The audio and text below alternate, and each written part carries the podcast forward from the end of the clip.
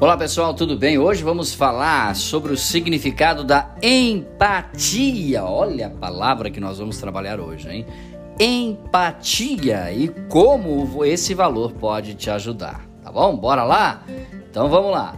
Qual é o significado de empatia? A palavra empatia é derivada do grego empateia, certo? Com TH, e pode ser traduzida como algo próximo de paixão. Vai vendo. Diante disso, ser empático está relacionado com características como gentileza, respeito, né, entender sentimentos e emoções, ok?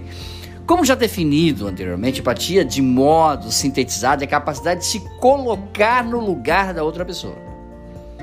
Então, infelizmente, a gente sempre vê quando as pessoas não têm empatia, elas, elas pegam um determinado, é, digamos assim, é, respeito a alguém por quem tem empatia e logo qualquer outra pessoa contrária né, é descartada, certo? Porque não tem empatia com essa pessoa. Você percebe? Assim, a empatia pode ser aplicada para ajudar no relacionamento com diversas pessoas, como família, amigos, colegas de trabalho, chefes aos quais você é subordinado, autoridades, funcionário, entre outros. Existem três tipos de empatia. É, vamos lá. Tem a empatia cognitiva, ok? A empatia solidária e a empatia emocional. Quais são os três tipos de empatia? Cognitiva, solidária, ok? E emocional. A primeira está relacionada com o entendimento de normas, ok? É, a segunda com a compaixão e a terceira com a inteligência emocional, tá? Uh, vai segurando, certo? O, o, o, o, conteúdo até aqui Tá simples, certo?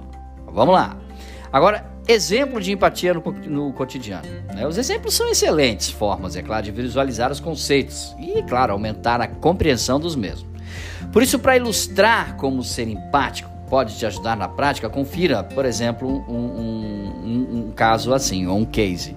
Vamos supor que você é um gestor de uma empresa e tem um funcionário que vem regredindo o desempenho nas metas estabelecidas para o mesmo. Esse funcionário sempre trabalhou muito bem, entretanto, parece desestimulado nos últimos meses. Como proceder empaticamente a essa, a, essa situação? Bom, a primeira atitude é buscar entender o que está acontecendo, né? para que ele esteja tendo essa motivação, né? perdendo a motivação no trabalho. Isso pode ser algo pessoal, algo profissional ou algum fato que aconteceu. Assim você vai conseguir explorar melhor como pode ajudar o seu funcionário nessa situação e vai conseguir visualizar os motivos de forma mais clara e compreensiva através de uma postura empática. A melhor forma para colocar isso em prática é sempre perguntar e ouvir com atenção. É, sobre o que a pessoa se sente diante dessa situação. Assim você vai conseguir, é claro, tomar atitudes mais direcionadas, ok? Mas por que vale a pena ser uma pessoa empática? Quais são os benefícios disso? Vamos lá? Por que, é importante ter empatia? Vamos lá. Resolução de problemas. É, como já citado anteriormente, aplicar empatia para analisar a situação é uma ótima oportunidade para visualizar meios de solucionar problemas. Segundo, redução de conflitos. Ter uma postura empática é um fator essencial para reduzir conflitos que podem surgir nas relações interpessoais que temos no nosso dia a dia, tanto na família, na empresa, certo? Na sociedade. Terceiro, melhora a convivência. Uma, ter uma boa convivência com as pessoas é um fator muito importante. E é claro, agradável, certo? Bom, por isso, esse benefício da prática da empatia é tão é, é notável, melhora a convivência. que mais? Uh, senso de justiça, em qualquer avaliação ou tomada de atitude, ser justo é um valor muito apreciado por todas as pessoas. Com empatia é possível ter esse senso de justiça de forma clara e transparente. E para concluir, melhor relacionamento com as pessoas. Um bom relacionamento com as pessoas é algo que todo mundo preza, não é mesmo? Ou deveria. Por isso, ser empático, se colocar no lugar das pessoas, vai te ajudar a estabelecer isso. Né?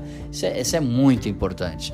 Agora eu vou terminar esse conteúdo dando dicas para você como ser mais empático, certo? Bora lá? Nas relações pessoais, nas famílias, amigos, colegas, pessoas que temos contato diariamente nos ambientes em que a gente frequenta regularmente são pessoas que compartilham momentos e histórias conosco.